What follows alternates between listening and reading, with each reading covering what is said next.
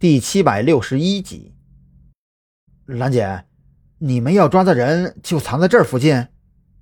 一名刑警小跑着凑了过来，脸上显得有些为难。根据情报，那名黑客就藏在附近。小王，你先带着你们刑警队的人，把附近进出路口给控制起来。蓝雨桐隐约记得这个刑警的面容，如果没记错的话，他应该是姓王，反正。孔森总是叫他小王，具体名字蓝雨桐还真的没有记住。呃，兰姐，这附近有些特殊，这个黑客要真的藏在这儿，恐怕咱们需要再叫点增援过来了。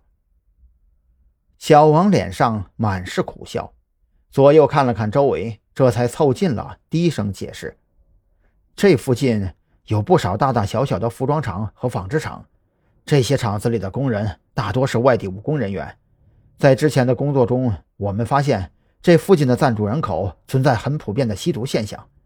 缉毒队那边也没少在这边蹲点抓人，但是毒品这玩意儿啊，一旦沾上，这个人就废掉了，不管拉去戒毒多少次，放出来还是会复发。吸毒人员，蓝雨桐得知这个情况之后，也是皱起了眉头。小王说的这些，他心里非常清楚。之前在临海市的时候，他也没少跟吸毒人员打交道。这些人往往都是意志薄弱、容易被新奇事物所吸引的青年人群。原本好端端的人，一旦沾染上毒瘾，简直就是变得不是人了。从此，嘴里没有一句实话也就罢了，性格也会变得极其暴力，尤其是。当他们认为自己的安全受到了威胁，在体内残留毒品的致幻作用下，他们根本就没有理性可言，什么事情都做得出来。当年在临海市刑警队任职的时候，蓝雨桐在参与一次对贩毒团伙的抓捕行动之时，曾经亲眼目睹陷入幻觉状态的一个青少年拎着菜刀疯狂砍伤十余名无辜群众。那。你们手里面有没有附近常住人口中吸毒人员的名单资料呢？蓝雨桐开口问道。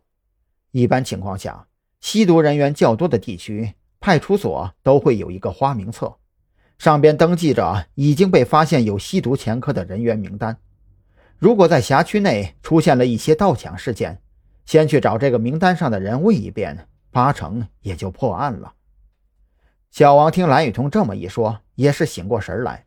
没等蓝雨桐再继续提醒追问，当即掏出手机给附近的派出所挂了个电话，要求他们尽快带着附近吸毒人员的名单和相关资料过来一趟。派出所的民警接到电话之后，还以为是刑警方面要在附近搞什么大动作，二话没说就安排了三名民警携带详细的名单资料赶了过来。看到民警拿来的资料，蓝雨桐整个人都不好了。这份资料里清清楚楚地记载着附近所有有过前科的吸毒人员资料，可问题是，这份名单上的人名多得吓人。怎么这么多？蓝雨桐不解地看向一名民警。按照他的了解，各个城市的缉毒队都不是虚设的，但凡发现有毒品的线索，就会死咬着不放，一查到底。怎么会出现这么多吸毒人员呢？这边的情况比较复杂。首先，他们都是外来的务工人员，所以呢，人口流动量很大，这就对彻查毒品来源造成了很大的难度。民警说到这里，也是露出一抹无奈。而且现在是网络时代了，很多东西啊，在网上都能查到。稍微有点化学知识的人，在很简陋的环境下。甚至可以用廉价的非处方药合成出毒品的半成品，而且附近工厂非常多，各种异味层出不穷，对我们的侦查工作也造成了极大的困扰。蓝雨桐眉头紧皱，他深吸了一口气，暂且不去思考这些毒品的来源问题，转头看向同样愁眉苦脸的小王。抓捕行动的难度的确超出了我的想象，不过有难度也要抓，还是按照之前的计划。你们先去控制住附近的出入口，我给你们队长打电话，看看能不能加派人手过来。说完这话，蓝雨桐看着转身去安排警员布控的小王，忽然觉得，如果张扬在场，那就好了。